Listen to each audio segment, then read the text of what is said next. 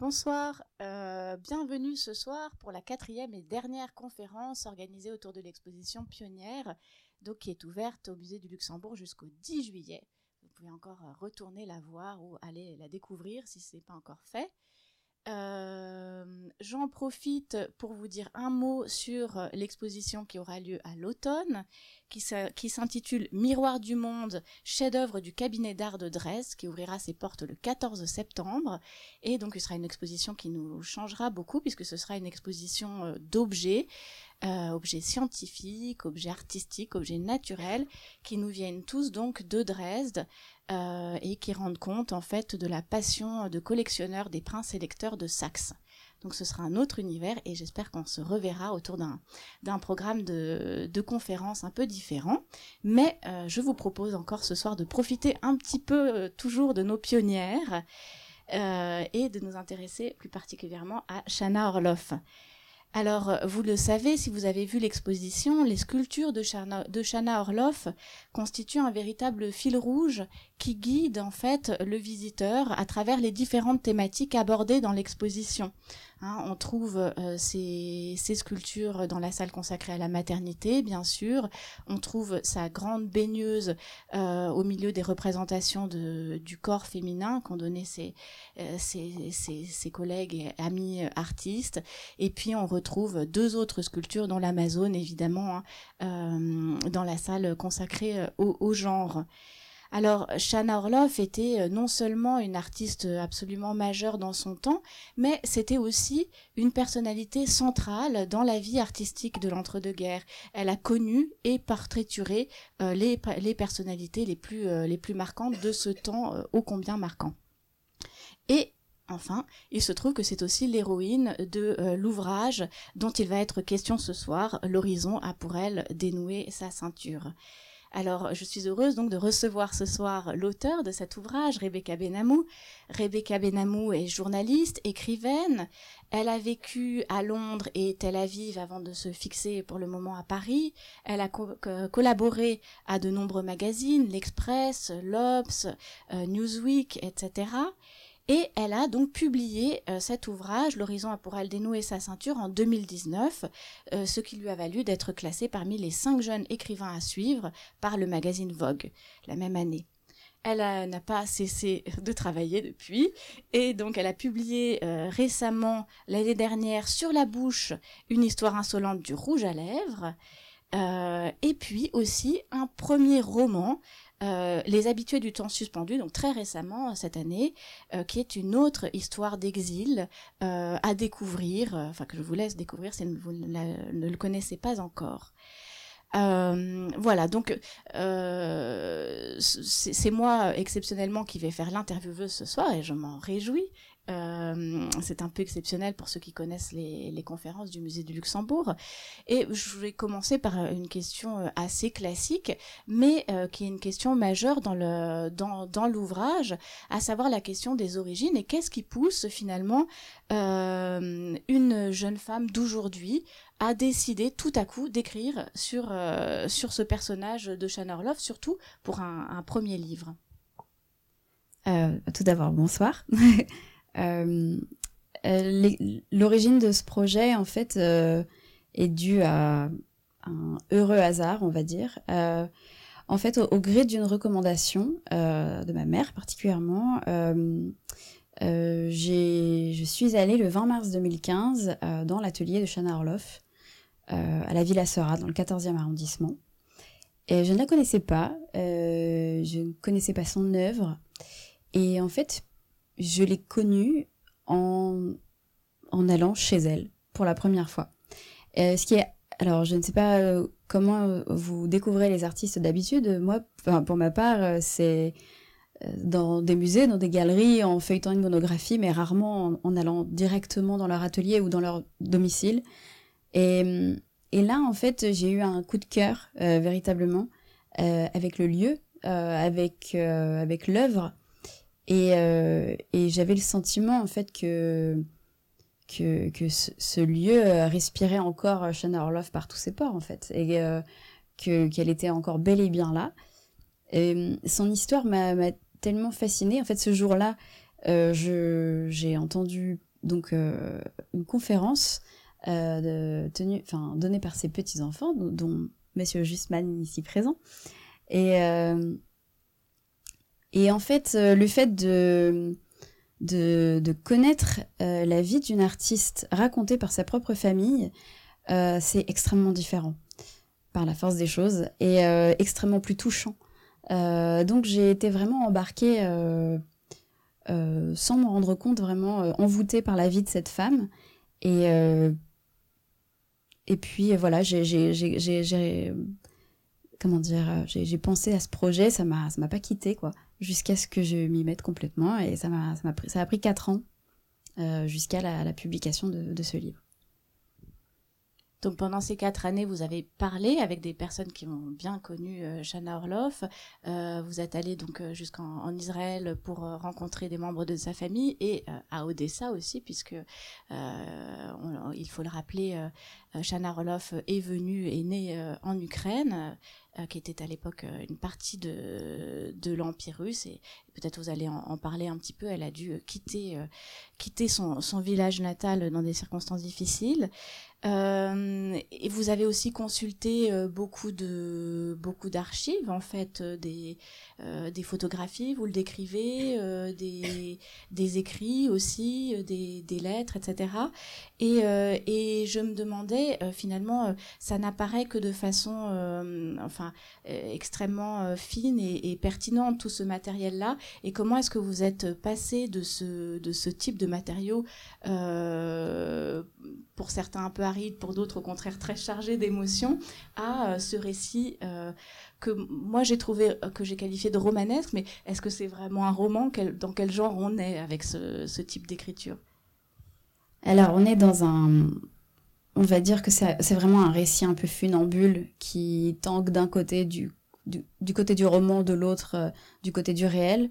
En fait, étant le, premier livre vraiment sur lequel j'ai travaillé, j'avais encore euh, euh, mes réflexes de, journaliste dont j'arrivais pas trop à m'émanciper en tout cas à ce moment-là.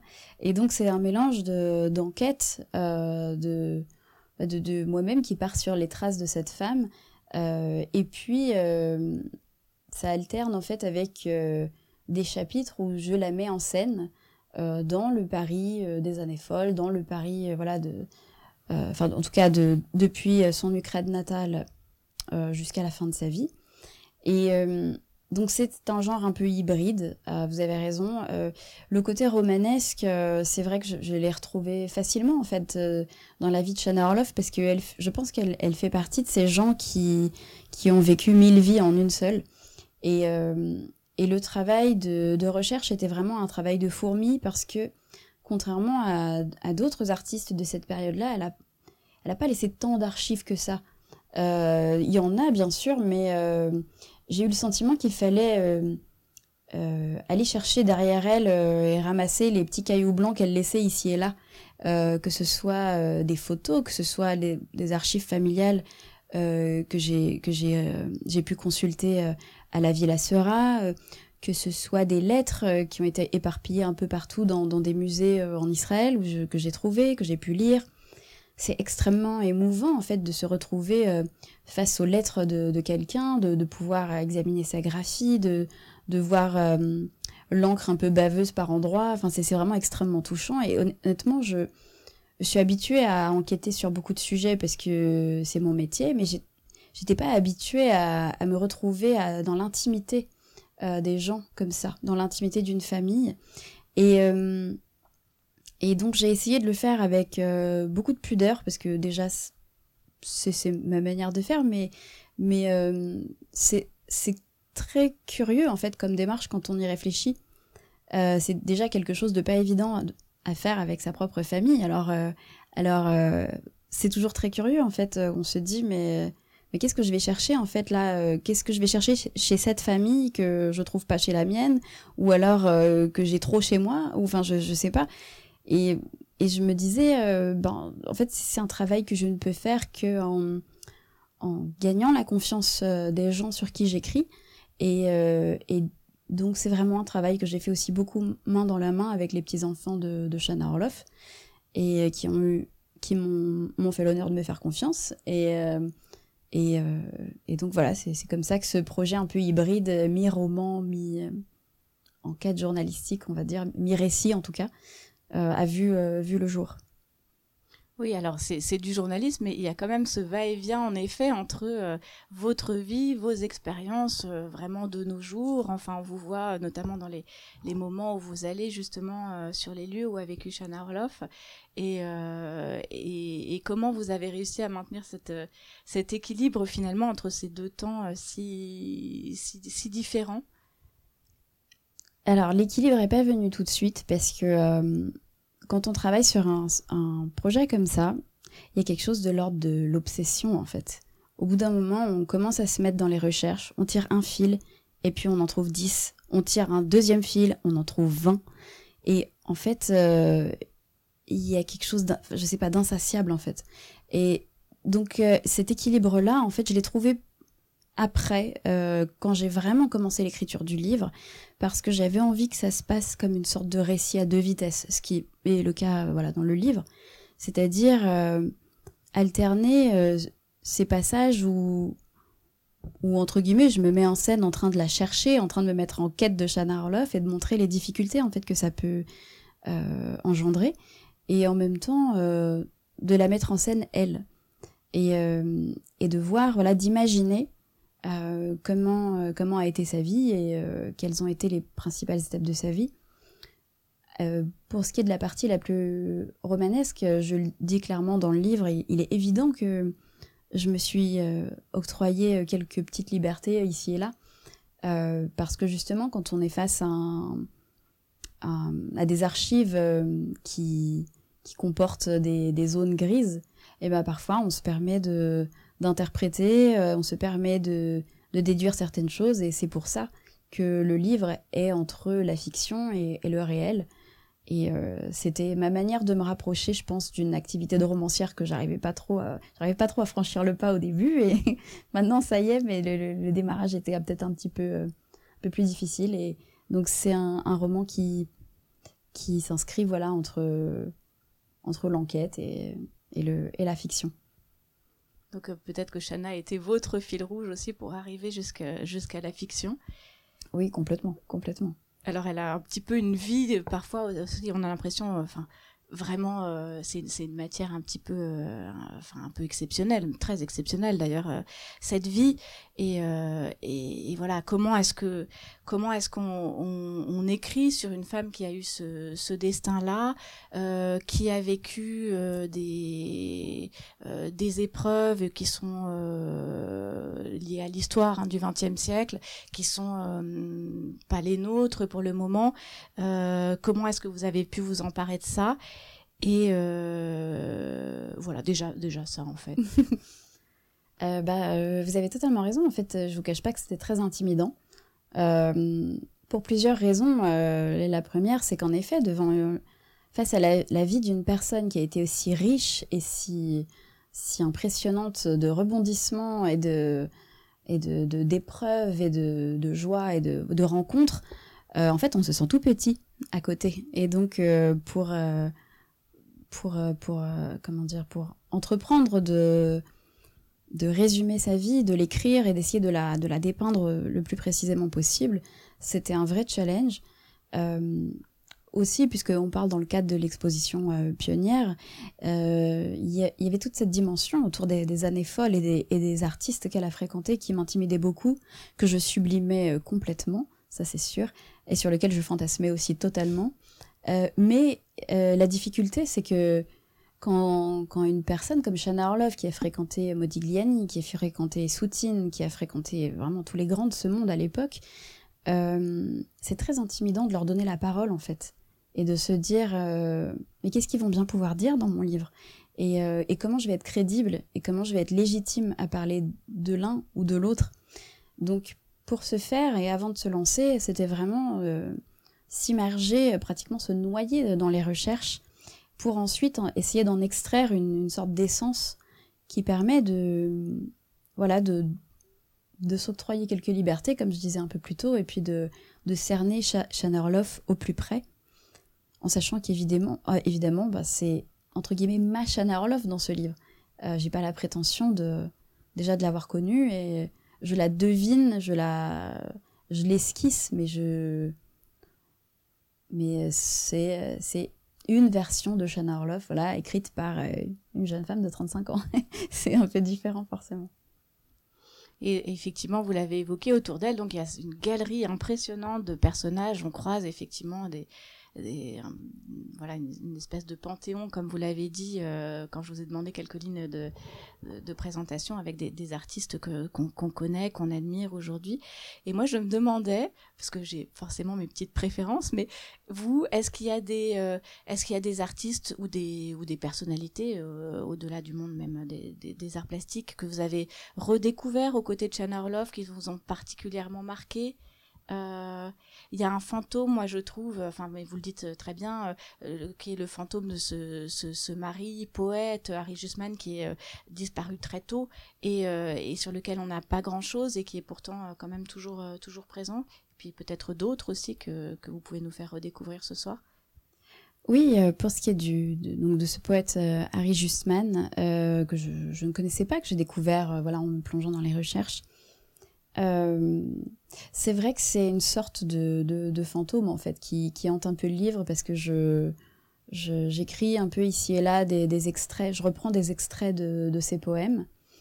Euh, et euh, pour l'anecdote, j'étais tombée un petit peu par hasard à la bibliothèque historique de la ville de Paris sur un exemplaire de, ce, de ces poèmes qu'il avait dédicacé à Apollinaire.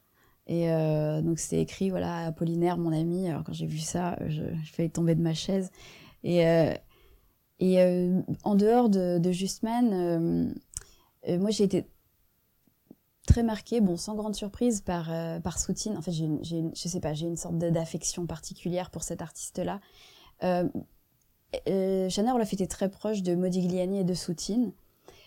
Modigliani, pour moi, c'est un peu le j'exagère, mais vous voyez, c'était un peu le beau gosse, quoi. Enfin, le, le, celui qui déclamait des vers de Lautréamont un peu partout, le grand séducteur, celui qui était avec Jade Buterne. Et Soutine, c'était un peu plus le, timide, celui qu'on n'arrivait pas trop à cerner. Parfois, il faisait peur aux gens. Euh, on pensait qu'il avait des maladies. Euh, enfin, et il n'empêche que c'est un artiste qui me, qui me touche euh, énormément. et, et puis, il y a eu aussi, dans une autre partie de sa vie, euh, Romaine Brooks, que, que vous avez donc dans, dans l'exposition. Euh, sa façon de. Le, les nuances de gris qu'il y a dans ces toiles, qui, qui me. Il y a quelque chose en fait là-dedans.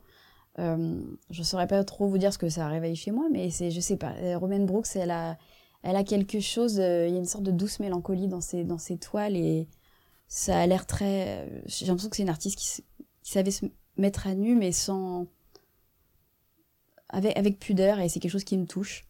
Euh, après, voilà, vous dire quels artistes précisément. Je... Alors, il y en a un autre, c'est peut-être le dernier éventuellement. Euh, c'est un artiste israélien qui s'appelle Reuven Rubin, avec qui euh, Shana Orloff a. euh, il s'envoyait des lettres assez, assez souvent. Euh, et en fait, je suis tombée sur ces lettres au, au, musée Rubin à Tel Aviv. Et, et elle, elle se confiait beaucoup à lui. Et en fait, en lisant ces lettres, euh, j'ai découvert beaucoup, j'ai appris beaucoup sur Shanna Orloff. Euh, j'ai trouvé que c'était l'une, enfin, l'une des personnes à qui elle se confiait, en tout cas dans les archives que j'ai trouvées, à qui elle se confiait vraiment le plus. Et, euh, et donc c'est comme ça que je suis arrivée à, à redécouvrir euh, l'œuvre de Rubin. Et voilà. Donc euh, un des artistes que j'ai découvert ou redécouvert grâce à elle donc ça, c'est en fait, c'est finalement, on a l'impression qu'il y a une espèce de pas une succession, mais enfin, elle a des, compagnons de route qui se succèdent parce que euh, Rubin, c'était plutôt la fin de, enfin la deuxième euh, moitié du XXe siècle, c'est ça?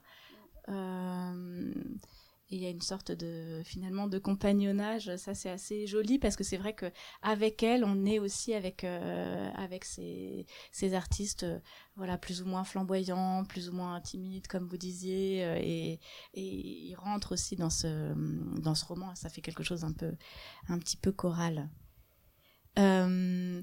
Pour ce qui est de, de, de Shana Orloff elle-même, donc là aussi un personnage peut-être un petit peu intimidant, j'imagine. Euh, et pour revenir sur cette question finalement du monde qui était le sien, de l'histoire qui était la sienne, qui est à la fois, euh, bah, il, me semble, hein, un peu éloigné de nous et en même temps c'est ce qui a construit notre, notre monde d'aujourd'hui. Est-ce que vous pourriez nous dire, vous, euh, quels, quels éléments vous avez, sur quels éléments vous êtes senti proche d'elle et vous, avez, vous les avez abordés facilement et lesquels vous ont paru lointains, pas seulement dans sa, dans sa personnalité ou dans sa vie, mais effectivement plutôt dans les, les, choses qu'elle a, rencontrées autour d'elle, ce qui vous a paru plus, euh, plus, plus, à distance, euh, plus difficile peut-être à comprendre aujourd'hui au début des, années 2020 euh, je vais peut-être commencer par la deuxième partie de votre question. Euh, ce qui était le plus difficile à comprendre, enfin à ressentir, c'était ce qu'elle avait pu ressentir euh, au moment euh, de la, de, la, Seconde Guerre mondiale où, où elle a dû euh, tenter de sauver sa vie, de, fuir. Je peux bien sûr le lire dans les livres, je peux le voir dans des documentaires, je peux, je peux me documenter, mais je peux pas ressentir une chose pareille. Je peux pas ressentir enfin, je peux pas imaginer en fait le, le. Je, je, ne peux qu'approcher vraiment de très loin ce qu'une personne peut ressentir à ce moment-là, et ça c'était particulièrement dé délicat pour moi. Euh, en revanche, euh, là où, où, je pouvais me sentir un peu plus proche, même si euh, loin de moi l'idée de me comparer à une femme pareille, c'est que, enfin, moi j'ai habité plusieurs années loin de chez moi, donc je je, sais aussi ce que c'est que de, de, se chercher des familles de substitution quand on est à l'étranger avec des, des amis. Shana Orloff, à Paris, elle se reconstitue tout un cercle euh, d'amis très proches. Et on a le sentiment que ce sont des, des amitiés très fortes qui vont l'accompagner euh, comme, une, comme une sorte de famille. Euh, ça, je peux le comprendre. Je peux comprendre aussi ce besoin d'indépendance. Alors, elle, elle est l'avant-dernière d'une grande fratrie. Moi, je suis l'aînée de trois filles, c'est pas exactement pareil. et puis surtout, grandir quand on est en 1888 et moi en, et moi en 1986, c'est juste pas la même vie, quoi. Donc, euh, vraiment très, très, très loin de moi l'idée de, de, vouloir me placer en elle, entre guillemets.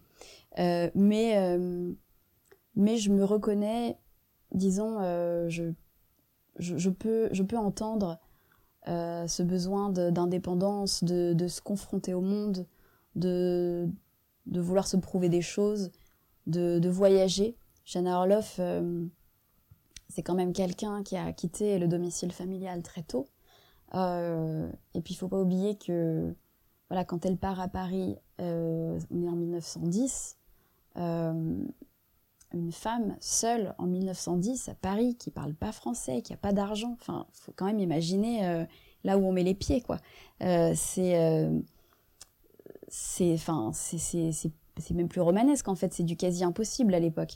Euh, en plus, euh, une famille juive, non pas orthodoxe, mais quand même, voilà. Enfin, je, sais pas comment qualifier ça, peut-être assez traditionnel, traditionnaliste. Euh, c'est pas quelque chose qu'on fait euh, en tant que femme célibataire, non mariée, euh, partir prendre le bateau pendant trois semaines. Enfin, vous voyez, donc moi, je, voilà, je fantasmais sur tous ces aspects-là euh, où je vois une femme en fait qui qui essaye de, prendre sa liberté, qui a été aidée par beaucoup d'hommes, parce que c'est souvent c'est pas un discours qu'on qu entend souvent dans dans la quand, une femme de cette époque euh, comment dire, essaie de prendre sa liberté. Mais c'est vrai que Shanna Orloff a été aidée par beaucoup d'hommes. Euh, son frère, son grand frère, qui lui a payé le billet pour partir à Paris. Euh, elle a été épaulée par des artistes, voilà, euh, Modigliani, Soutine, qui l'ont beaucoup encouragée à sculpter. Euh, elle s'est mariée à un homme euh, qui ne l'a pas mise dans son ombre. parce que, voilà, vous voyez, on parlait de Modigliani et Jeanne Buterne, par exemple, tout à l'heure. J'admire énormément l'œuvre de Modigliani, mais en fait, qu'est-ce qui reste aujourd'hui de l'œuvre de Jeanne Buterne? Bah, Pas grand-chose, pas tant que ça. Et c'est vrai que quand vous voyez, par exemple, euh, les quelques années que Shana Orloff et Harry Jusman ont eu ensemble, Alors, je veux pas non plus regarder avec angélisme leur relation, parce qu'en fait, moi, je ne sais pas comment était leur relation en vérité. Mais je vois que c'est un couple qui a quand même créé ensemble, euh, et, non pas l'un aux dépens de l'autre. Donc euh, voilà, alors j'ai perdu le fil de votre question, mais j'en suis arrivée à dire que voilà, j'ai admiré en tout cas cette audace et cette, euh, cette liberté de Shanna Orloff, tout en sachant que je pense que hum, quand on dit euh, elle était une femme libre, faut pas, en tout cas pour moi, oublier que bah, derrière chaque femme libre, il y a aussi beaucoup d'empêchements au niveau personnel. Il y a beaucoup d'obstacles qu'on se dresse aussi toute seule et qui, et qui, qui restent. Et pour Shannon Orloff, je pense que c'était voilà, une sorte de, va, de va-et-vient entre le milieu d'où elle venait et puis, euh, puis les aspirations personnelles qu'elle, qu'elle avait pour elle-même. Et puis qu'il y avait cette espèce de tiraillement comme ça. Et euh, c'est ce qui, je pense, qui la rendait monstrueusement intéressante. Euh, donc voilà. Je ne sais pas si j'ai répondu à votre question, mais je suis partie peut-être un peu à côté. Non, non, mais en fait, euh, vous le dites euh, à un moment, une femme libre, c'est une femme seule, et ça, c'est vrai que c'est un peu euh, l'hypothèse du roman, le fait qu'effectivement, elle a, elle a d'une certaine façon je sais pas si on peut dire euh, acheter, enfin il y a peut-être euh, une sorte de troc entre euh, cette réussite qui en, est vraiment une parce que c'était une personnalité incontournable et on le voit. Moi j'ai été frappée effectivement de voir les journaux à la Libération qui titrent Chana Orloff revient à Paris, etc. Enfin c'était un événement à signaler pour dire que en France ça y est la situation normale revenait on signalait une artiste comme Chana Orloff qui peut revenir euh, et, et, et, voilà. Et, derrière cette euh, cette solitude aussi euh, qu'on perçoit aussi, enfin une solitude, pardon, pas qu'on perçoit, mais qui est aussi, en tout cas dans, dans l'enfance de son de son fils, une solitude un petit peu à deux.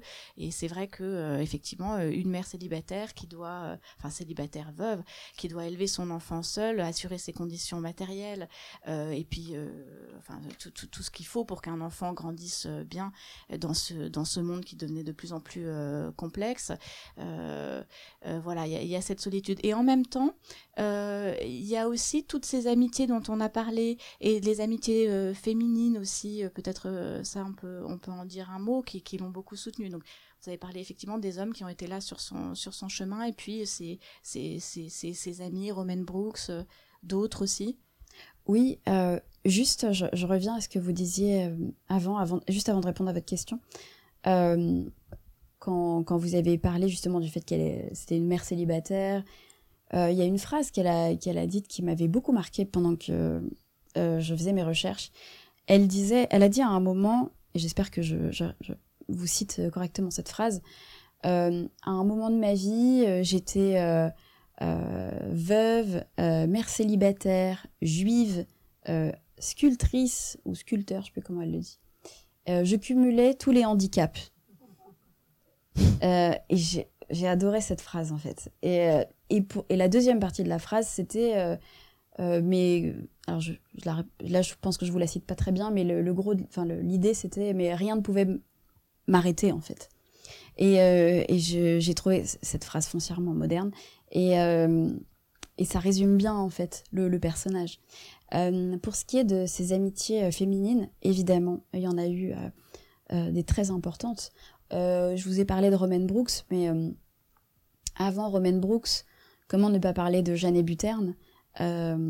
Parce que c'est Shanna Orloff qui a présenté Jeanne Buterne à Modigliani. Euh, donc c'est vraiment, euh, voilà, c'est dans le, les dessous de l'histoire qui sont intéressants à connaître. Jeanne Buterne, qui était à l'Académie Collard aussi quand, euh, quand Shanna Orloff l'a connue, il me semble, et euh, avec qui elle avait une amitié très, très forte. Euh, il y a eu également Nathalie Clifford Barnet. elle avait intégré son entre guillemets son temple de l'amitié, les, salons qu'elle tenait rue Jacob, où je crois qu'elle faisait partie de ce qu'elle appelait ses amis du vendredi, où il y avait beaucoup d'autres femme euh, intellectuelle, euh, écrivaine, artiste euh, illustre de cette époque. Je pense également à Beata Rank, la femme de Otto Rank, le psychiatre, avec qui elle a eu une longue amitié. et puis sans doute beaucoup d'autres. Le, les, noms ne, me viennent pas tout de suite, tout de suite, mais il y a eu également, comment dire, ah bah, comme par hasard, j'essaye de vous trouver un nom, ça ne me vient pas, mais ça, me viendra en, cours sur mon de, de, conférence. Mais oui, en effet, elle, s'est entourée de personnes je pense, euh, très fidèle. Ah, et je, pense également à Germaine Richier, euh, pendant qu'elle était en, Suisse, euh, où j'avais trouvé quelques correspondances. Et j'ai eu le sentiment aussi que le style de Richier avait beaucoup influencé Shana Orloff dans la deuxième partie de sa vie. voilà, ça fait quelques amitiés féminines, en effet. Et hum, comment, comment est-ce qu'on écrit sur la sculpture? Est-ce que euh, est-ce qu'il y a des liens entre euh, le travail de, de Shana Orloff que vous décrivez comme un travail très physique? Et d'ailleurs on, disait que enfin on a mis longtemps à reconnaître que les femmes pouvaient être sculpteurs. On pensait qu'elles étaient longtemps trop faibles pour aborder ce, type d'expression artistique. Alors je ne sais pas si le travail d'écrivain est très physique je m'en rends pas compte. Comment est-ce qu'on appréhende ça euh, avec avec des mots? Comment est-ce est-ce qu'il y, a une expérience commune? Comment vous l'avez abordé vous? Alors, je ne sais pas s'il y a une expérience commune, euh, mais euh, c'est vrai que c'est un, un art qui me, qui me fascine parce qu'il y a ce rapport à la matière, en fait. Euh, ce, rapport à la matière, ce modelage. pour essayer de m'en approcher, j'avais pris quelques, quelques cours de sculpture, justement, pour, pour essayer de comprendre, en fait, ce qui pouvait passer par l'esprit, en fait, quand on quand on, quand on fait ce travail-là. Euh, je, alors, j'ai absolument aucun talent pour la sculpture, mais euh, je, je, pense qu'il n'y a rien de tel en fait que de s'essayer un art pour, pour en comprendre la difficulté. Et, euh, et c'est ce que j'ai essayé de faire. Quant à la, la résonance de, de cet art-là dans l'écriture, je je sais pas s'il y en a, mais ce que j'essayais de montrer par l'écriture, c'est ce tâtonnement qu'il peut y avoir. Euh, Orloff, il faut quand même savoir qu'elle n'est pas enfin, n'est pas venue à Paris pour être artiste. Ça s'est fait après. Elle est partie à Paris dans l'idée de devenir euh, euh, couturière, d'apprendre la couture. Et, euh, et puis, par, un, par une série de heureux hasards et de, heureux hasards, je ne sais pas si c'est des hasards ou si c'est des, des rendez-vous, comme disait Paul Éluard, il me semble. mais, mais elle est arrivée à l'art où l'art l'a trouvée. Et en fait, ce, tâtonnement, cette façon de se chercher, de, de, voilà, de, d'essayer de, se retrouver dans le processus créatif, bah, c'est quelque chose que je peux comprendre. Euh, mais euh, quand on écrit, c'est quand même un peu plus, comment dire, c'est un peu plus humblement parce que moi, bah, je pousse pas des blocs de pierre et puis je, voilà, je, j'ai juste besoin d'un stylo et d'un clavier. C'est pas, c'est pas, c'est pas aussi, aussi compliqué, je suppose, mais mais euh, c'est avec beaucoup d'admiration en fait que j'essayais d'écrire sur sa façon de, de sculpter. Et c'est compliqué d'imaginer euh, le processus de création parce que moi en fait j'écris en regardant le produit fini, si je puis dire. Vous voyez, l'œuvre elle est, elle est là, l'œuvre elle est. Mais c'est. Ce que j'avais envie c'était d'imaginer euh, l'artiste en train de créer et puis la femme en train de devenir artiste. Et la femme qui, qui était là avant l'artiste aussi. Parce qu'il y a Shana Orloff, la grande artiste, il y a Shana Orloff, euh, euh, comme vous l'avez dit, voilà, dans la presse, euh, auréolée par les journalistes, auréolée dans la presse internationale, mais en fait, je m'intéressais à qui il y avait derrière. Alors, la femme et l'artiste sont les deux facettes d'une même médaille, mais, mais il est vrai que je, je m'intéressais davantage à, à, ce qui se passait dans l'esprit de cette femme, parce que moi, je suis pas historienne de l'art. Euh, euh, j'avais envie de voilà d'examiner euh, sa façon de créer et, qui elle était en tant que personne, ce qui l'a mené à créer de telle ou telle façon, pourquoi son style a évolué, enfin, qu'est-ce qui a fait qu'il a évolué à tel ou tel moment. Ça, ça m'intéressait. De voir, par exemple, comment avant et après la Seconde Guerre mondiale, son style a complètement changé. Pourquoi euh, Pourquoi tout d'un coup euh, On le voit par exemple avec la sculpture qui s'appelle Le Retour, dont le titre est tellement emblématique. Euh, on voit une sculpture avec un, rendu très curieux en fait, comme si l'homme qu'elle représente avait été modelé dans la boue.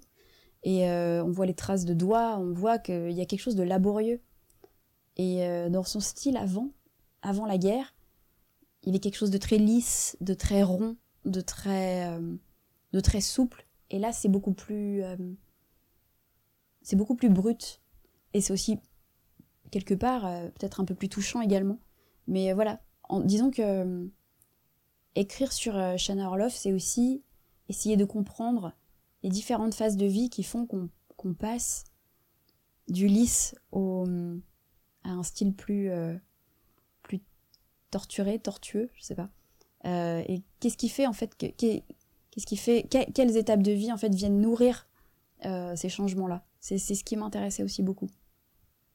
Oui, moi, il y a une phrase que, que, que vous avez écrite que j'aime beaucoup qui dit, vous dites, je cherche la femme et c'est l'artiste qui m'arrête implacable parce qu'effectivement avec tout ce euh, c'est un petit peu le, ce, ce, dont on parlait au départ, euh, tous les documents que vous avez vus, en particulier la presse que vous évoquiez, il y a finalement une image de, de, de voilà de, de, femmes artistes, euh, portraitistes recherchées, qui a un discours finalement qui laisse pas beaucoup de place à la faille, et puis et puis à la fin de sa vie, avec ce, ce, cet épisode très dramatique de la de la guerre, on a l'impression qu'elle se livre un peu plus et avec ses sculptures, comme vous dites, plus je sais pas plus, plus, plus, rugueuse. Et donc, effectivement, cette, euh, cette question du processus créatif, c'est vous, vous l'abordez vraiment. Enfin, vous, euh, vous cherchez effectivement, comme vous dites, à aller au-delà du produit fini. Enfin, en tout cas, je sais pas si c'est une. Oui, pardon pour l'expression. Hein. non, mais, Elle, est amusante.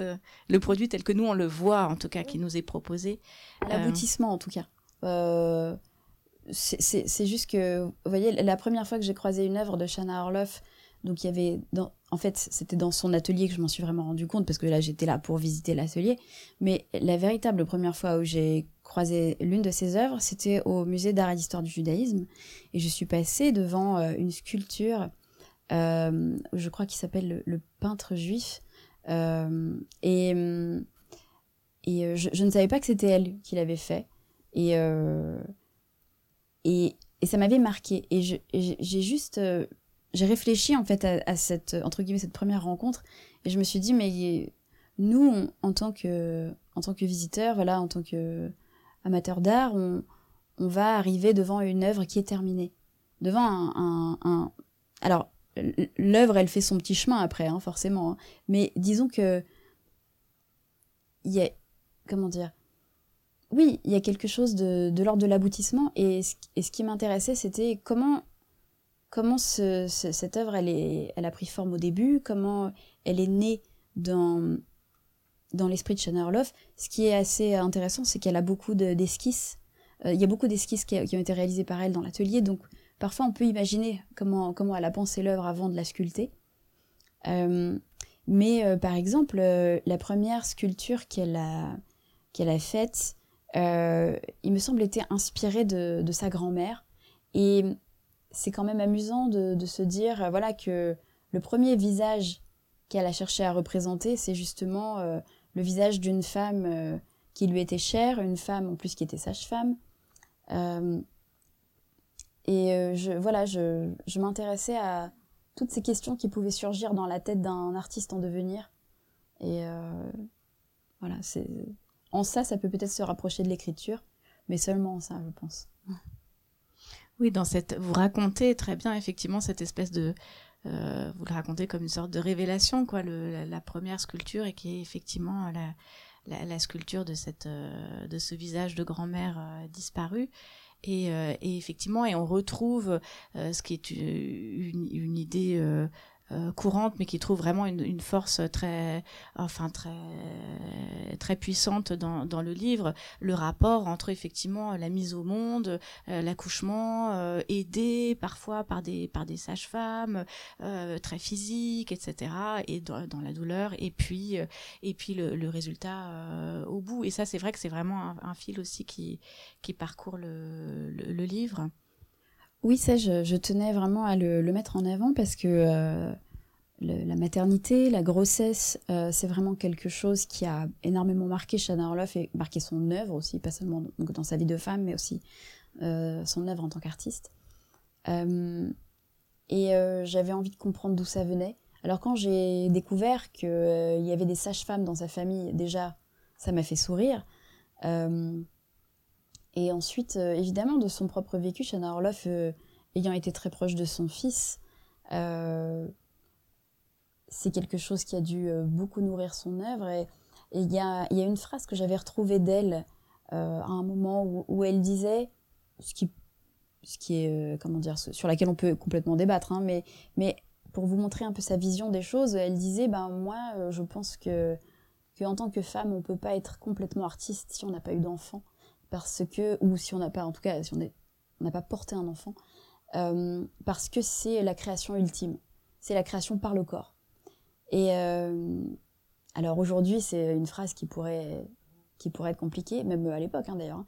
Mais c'est une phrase qui est chargée, hein, on va dire. Mais, mais euh, euh, c'est, je pense que c'était son, son côté un peu controversé à ce niveau-là. Euh, si vous lisez le journal de d'Anaïs Nin, il me semble que c'est dans l'année 1934, Anaïs Nin raconte le moment où elle est entrée dans l'atelier de Chana Orloff sur la recommandation de Otto Rank qui était son psy euh, et amant à l'époque. Euh, et elle décrit un peu l'effroi euh, qu'elle ressent en voyant dans son atelier tout un tas de sculptures de, femmes enceintes immenses, avec, avec des ventres énormes. Et elle dit dans son journal que voilà qu'elle sentait un peu l'obsession de ce sujet, qu'elle sentait que ça tournait à l'obsession, mais, mais que c'était peut-être quasiment malsain. Euh, et, c'est vrai que dans cette phrase, on se dit, ah, c'est dur quand même, enfin, vous voyez, euh, de se dire, bon, bah, dans ce cas, alors si, quoi, si j'ai pas été enceinte, je peux pas être artiste, euh, ou, pas, ou, pas pleinement, enfin, c'est très, très difficile. Mais voilà, c'est quelque chose qui m'avait beaucoup marqué en, en faisant des recherches. Et, et je, me demande si, elle avait ce discours avec euh, ses amis euh, artistes, euh, écrivaines, intellectuelles, tels que, j'en ai pas parlé tout à l'heure, mais Claude Quin, par exemple. Claude Quin, grand artiste. Ouais, on parlait de Barnet, de, de Roman Brooks. Enfin, je, me demande comment était reçu ce discours très clivant, controversé. mais en tout cas, voilà, c'est clairement une thématique qui, a suivi euh, toute l'œuvre de, Shana Orloff. Et euh, qu'on soit d'accord ou pas d'accord, en tout cas qui a le mérite d'être euh, d'interpeller en tout cas. Voilà. Peut-être qu'il y aura des, des commentaires. Ah bah oui, bien sûr. Ça a frémi, évidemment. C'est vrai que c'est des, des, questions euh, importante. Et alors, donc, effectivement, vous abordez un des aspects de la féminité euh, et vous, vous en parlez aussi dans le livre. Euh, Shana Orloff a, a aimé euh, représenter euh, les femmes et, et, toutes sortes de femmes. Et donc, la, la enfin, c'est une multiplicité de, de, de façons d'être femme qui peuple son, son atelier et son, voilà, son, petit peuple de statues, on pourrait dire. Moi, je me suis, en, en, en écrivant la présentation, puis en repensant à votre livre, je me suis dit, est-ce que, est-ce que Shana Orloff portait du rouge à lèvres Et si oui, de quelle couleur? Alors, je, je n'en ai pas la moindre idée. Euh, je, je, pense, j'ai vu euh, quelques photos d'elle qui datent des années folles où elle avait les lèvres très sombres, donc je, je pense que oui. Euh, mais euh, j'en ai vraiment pas la moindre idée. Mais c'est vrai que les, les, deux sujets sont, sont, très, sont, sont, sont très différents. mais y a, ils ont un petit point commun éventuellement, c'est ce qui m'avait intéressé euh, dans cette thématique du rouge à lèvres, où justement je parlais aussi des femmes dans les années folles et bien avant, c'était euh, de, de, regarder l'histoire des femmes dans l'espace public, la façon dont elles se mettent en récit, euh, qu'elles soient artistes, qu'elles soient bourgeoises, qu'elles soient ouvrières, qu'elles soient, peu importe, militantes, pas militantes. et comment ça se fait que le rouge apparaît sur leurs lèvres à telle ou telle période de l'histoire. En fait, c'était ça qui m'intéressait. Et il est vrai que quand on regarde toute la période de l'entre-deux-guerres, euh, le rouge apparaît beaucoup sur les lèvres des femmes, euh, justement dans, ce, dans cette mouvance de, de, liberté de, de, mœurs de voilà de les jupes se raccourcissent, les visages se fardent, les femmes fument, boivent et, créent un peu plus librement, j'imagine, qu'avant. Et mais bon, c'était une sorte de petite parenthèse un petit peu jusqu'à jusqu'à la guerre d'après, quoi. voilà. Non, et puis euh, vous, vous, en parlez dans le livre et ça aussi ça interroge euh, puisque euh, elle a effectivement ce rapport à, à, sa propre féminité aussi que, que vous interrogez. C'est vrai que euh, là encore, c'est des, des, des, choses qu'on peut qu'on devine, que vous vous racontez à chaque fois avec euh, euh, toute la distance nécessaire, bien sûr, et, et les questions qu'elle se pose, enfin que, que vous lui faites se poser, sont effectivement très actuelles, quoi. le moment où elle se fait, vous décrivez le moment où elle se fait belle lorsqu'elle rencontre donc Harry Justman et qui qui transparaît littéralement. Enfin, vous l'avez vu rayonnante sur les photos avec là, donc je suppose effectivement des vêtements particuliers, peut-être un maquillage particulier, et puis d'autres moments où on la voit plus fatiguée. Puis il y a les, photos d'atelier. Quand on est dans son atelier, c'est encore un autre, euh, une autre façon de se, mettre en scène. Euh, surtout qu'effectivement, euh, j'ai l'impression que la visite à l'atelier, c'était, enfin que son atelier a été un lieu de, passage à la fois d'amis, d'intellectuels et puis aussi de, de journalistes, et ça, ça, faisait partie aussi de son image d'artiste à succès et talentueuse. Oui, oui, tout à fait. Et, euh, finalement, euh, toutes ces différentes phases euh, de, la féminité par lesquelles elle est passée, et j'aime, moi j'aime bien conjuguer ce mot au pluriel parce que j'aime pas voir la féminité comme une sorte de bloc homogène. mais pour ce qui est de Shanna Orloff, c'est quelque chose qu'on retrouve vraiment dans son œuvre, où vous voyez des, des corps de femmes où elle va, par exemple, accentuer la finesse de la taille, mais également, euh, euh, d'un autre côté, leur donner parfois des caractéristiques un petit peu plus, entre guillemets, viriles, avec des carrures assez larges, euh, des hanches larges, et elle avait, elle avait dit quelque chose comme... il faudrait que je retrouve exactement cette phrase, mais où elle aimait en fait les, les, les sculptures de femmes où où on, voyait des femmes très ancrées dans le sol, mais qui s'élance un petit peu euh, vers le ciel, quoi, euh, euh, légèrement et avec élégance. Et, et j'aime bien ces, j'aime bien les corps de femmes qu'elle a qu'elle a créés parce que je, je, trouve que ça ça représente toute la, pluralité de, de, de, de, sa vision des femmes qui n'est pas à mon sens pas trop lisse pas pas trop selon les canons de l'époque on reprochait beaucoup à Shanna Orloff euh, d'être trop, euh, entre guillemets, viril. Euh, c'est quelque chose parfois que vous pouvez retrouver dans, dans ces sculptures.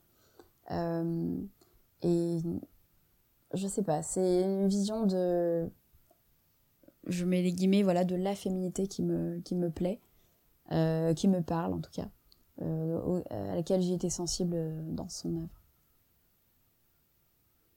Et, euh, et, pour terminer le, le, parallèle, si parallèle il y a vraiment, euh, euh, est-ce que est-ce que finalement, euh, et aussi revenir un petit peu à la thématique qui, nous a beaucoup euh, fait réfléchir pendant l'exposition pionnière, est-ce que vous pensez que finalement euh, le fait d'être une femme a été en dehors de tout ce que vous avez décrit, c'est-à-dire cette arrivée à Paris et la nécessité de, s'imposer sur une scène, est-ce que, vous pensez que ça a été difficile et est-ce que vous en avez vu des traces? Voilà de l'arrivée à Paris Non, de, de, de, la difficulté d'être une femme, pardon, et de, et de s'imposer euh, dans, dans la, sur la scène artistique.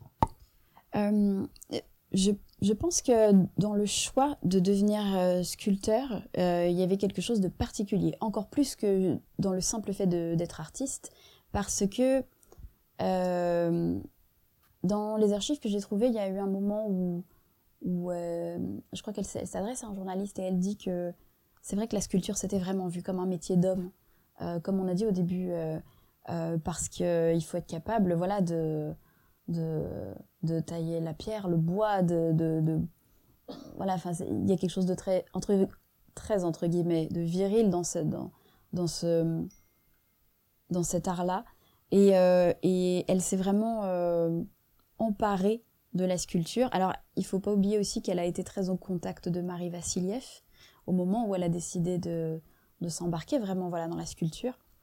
Euh, elle a appris à ses côtés. Euh, donc, et voilà, donc encore un personnage féminin, une amitié féminine à citer. je ne sais pas si elle a vraiment j'ai pas forcément trouvé énormément de, difficultés. J'avais le sentiment, au contraire, que c'était une sorte de femme à toute épreuve. Euh, les difficultés étaient là, à l'évidence, mais pas seulement au niveau artistique. Comme je vous l'ai dit au début, c'est quelqu'un qui parlait pas un mot de français, qui a dû tout apprendre, euh, qui avait pas d'argent, euh, qui a dû trouver des moyens de gagner sa vie. Et puis, et puis c'est quand même l'une des rares artistes femmes qui a connu la gloire de son vivant qui a gagné sa vie en étant artiste, qui est devenu propriétaire en étant artiste. C'est, c'est, euh, de l'ordre de l'exceptionnel. Euh, euh, et, ce qui m'attriste quand il s'agit de Orloff, c'est de me dire qu'une œuvre si, incroyable, une artiste si incroyable, a été, après sa mort, quand même assez largement boudée du grand public et que même si elle est restée bien sûr connue dans le milieu de l'art, euh, elle est moins connue que d'autres. Et, euh, donc voilà, je, je m'escrime depuis quelques temps pour, euh, pour, pour, lutter contre ça. mais donc oui, pour répondre à votre question, il y a clairement eu des difficultés, mais j'ai le sentiment que c'est plutôt quelqu'un qui avait tendance à prendre les choses de front et, puis ne, ne comment dire c'est quand même quelqu'un qui a connu les pogroms très jeune, qui a, qui est partie seule, qui, a, quitté sa famille, son pays. Donc, je pense pas qu'elle reculait devant les, les petites difficultés du quotidien, mais que. Moi, je sais pas, j'ai l'impression que c'était un peu une force de l'existence. Donc, euh, ça n'empêche pas la faiblesse, évidemment, hein, les faiblesses, les, les, les, brèches, mais. Mais euh, je, reste, euh, même plusieurs années après avoir écrit ce livre, je reste toujours très intimidée par cet artiste. Et j'aurais peut-être une, une, dernière question avant de laisser la, la, la parole à la salle. Je n'ai pas trouvé d'où venait le titre. Euh, le, le c'est un très beau titre. Alors le titre, euh, c'est euh, en fait, j'ai lu pendant que je faisais mes recherches un recueil de Paul Éluard qui s'appelle Capitale de la douleur. Et dans ce recueil, il y a un poème qui s'appelle Une grande maison inhabitable.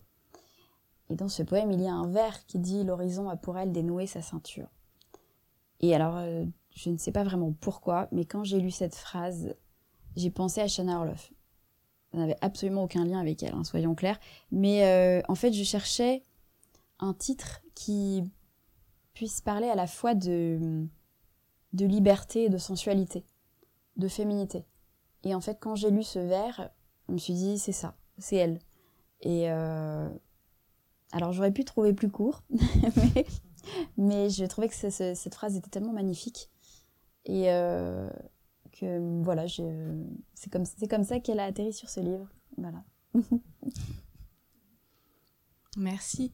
Est-ce que est-ce qu'il y a des questions sur le, la présentation, sur le livre? Donc vous avez entendu la question peut-être, Rebecca? Qu'est-ce que, qu'est-ce que vous vouliez savoir exactement sur sa vie? Parce Elle est morte en, Israël en 1968, à Tel Aviv. En fait, elle est morte euh, à la veille euh, d'une grande rétrospective qui était prévue sur son œuvre. Euh, et, elle a été enterrée voilà, au, nord de, au nord de Tel Aviv. mais pour vous en dire plus sur sa vie, c'est compliqué de la résumer en cinq minutes. Mais disons que pour moi, c'est vraiment, c'est vraiment quelqu'un que, que rien ne prédestinait à la grandeur et qui est arrivé euh, à la sculpture et qui est arrivé à Montparnasse au moment où le carrefour Vavin euh, au moment où au carrefour Vavin on pouvait croiser Modigliani, Soutine et voilà et tous les Montparnasse et euh, qui avait ce, foisonnement euh, artistique et créatif. Euh, c'est quelqu'un qui euh, qui a qui a vraiment connu, on va dire, l'âge d'or pendant l'entre-deux-guerres. et pardonnez-moi, j'étais un peu déconcentrée. disons que c'est quelqu'un qui a, qui a connu la gloire de son vivant et et voilà, comme on l'a dit, qui travaillait beaucoup sur des corps de femmes, sur, notamment sur un thème de, sur le thème de la, maternité.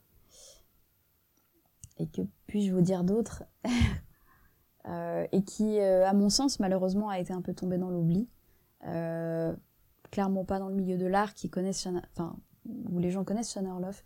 Mais voilà, où j'aimerais aujourd'hui, euh, enfin je suis pas toute seule, hein, loin de là, mais j'aimerais euh, qu'on la connaisse plus et voilà, qu'on soit amené à redécouvrir son œuvre. Je sais pas si je réponds à votre question, mais c'est difficile de la résumer en si peu de temps.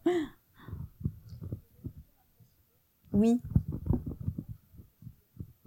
Oui. Tout à fait. Tout à fait. Euh, en fait, Shana Orloff a, été à l'académie de, Marie Vassiliev. Et c'est là qu'elle s'est, entre autres, initiée à la sculpture. Euh, il y avait d'autres artistes, évidemment, donc je pense que c'est en apprenant aussi au contact des uns et des autres. Euh, et je pense aussi que le fait d'être dans un univers russophone euh, a, aidé. Shana Orloff a aussi continué à fréquenter Marie Vassiliev lorsque son académie est devenue une cantine pendant la Première Guerre mondiale, euh, où il y avait énormément d'artistes voilà, qui, qui y allaient également. Euh, et puis après, elle a fait son chemin euh, voilà, d'artiste, de sculptrice.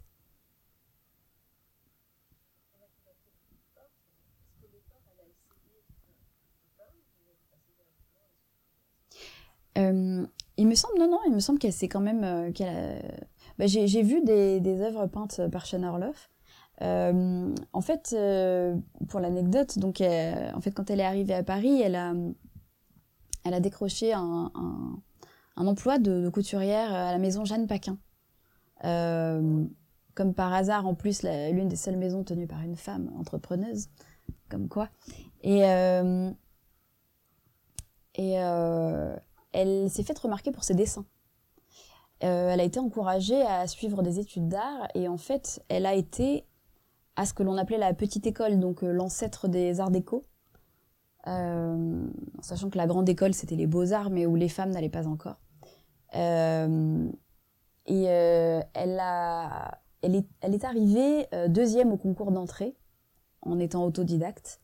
Et c'est là-bas qu'elle s'est formée donc, à la peinture, au dessin et qu'elle a, découvert, j'imagine, la sculpture également.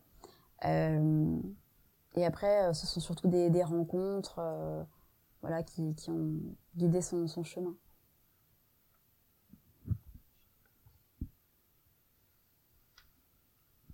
Est-ce que, est que vous savez s'il y, aura bientôt d'autres occasions de, d'entendre parler de, de Shana Orloff S'il y a des... bah alors pour ça, moi je, vous invite à, visiter euh, l'atelier euh, qui est dans le 14e. Euh, et si vous avez un peu de chance, vous entendrez parler Monsieur Justman, qui vous parlera de, sa grand-mère et qui en parle si bien.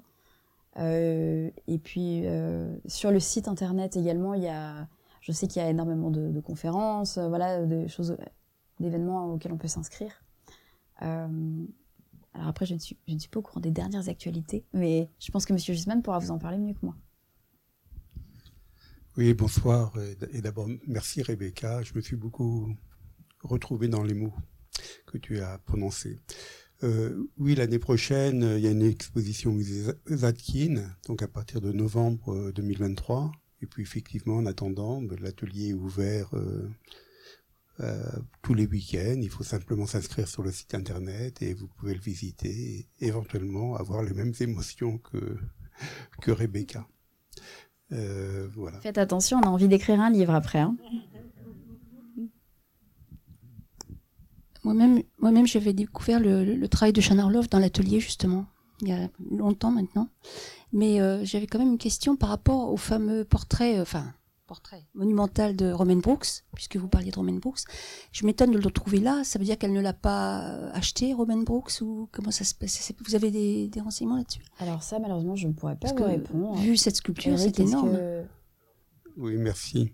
Donc oui, simplement, ce qu'il faut savoir, c'est qu'un bronze n'est pas un exemplaire unique. Hein. À partir d'un modèle, vous pouvez avoir huit exemplaires euh, commerciaux qui sont considérés comme des originaux, plus quatre exemplaires d'artistes.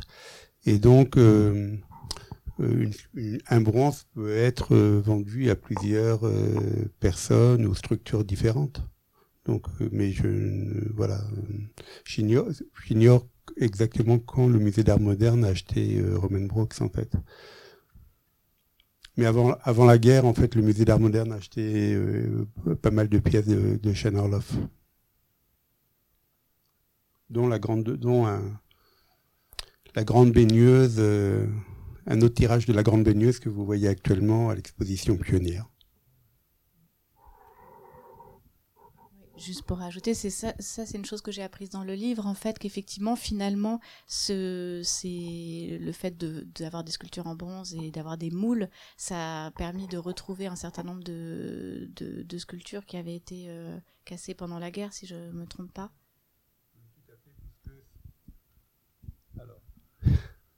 Et Rebecca pourrait répondre aussi à ma place, mais, mais oui, tout à fait, puisque en fait, son fondeur avait gardé les plâtres et les moules, et parce qu'en fait, le 4 mars 43 arrive un camion de la Wehrmacht qui va vider complètement la maison pour, pour arianiser la maison. Donc, ils vont prendre les meubles de Charles-Jourdain, mais ils vont prendre aussi euh, 116 sculptures. Et pour Chanorloff, il était évident que toutes les sculptures qui étaient parties avaient été détruites puisque c'était considéré comme de l'art dégénéré.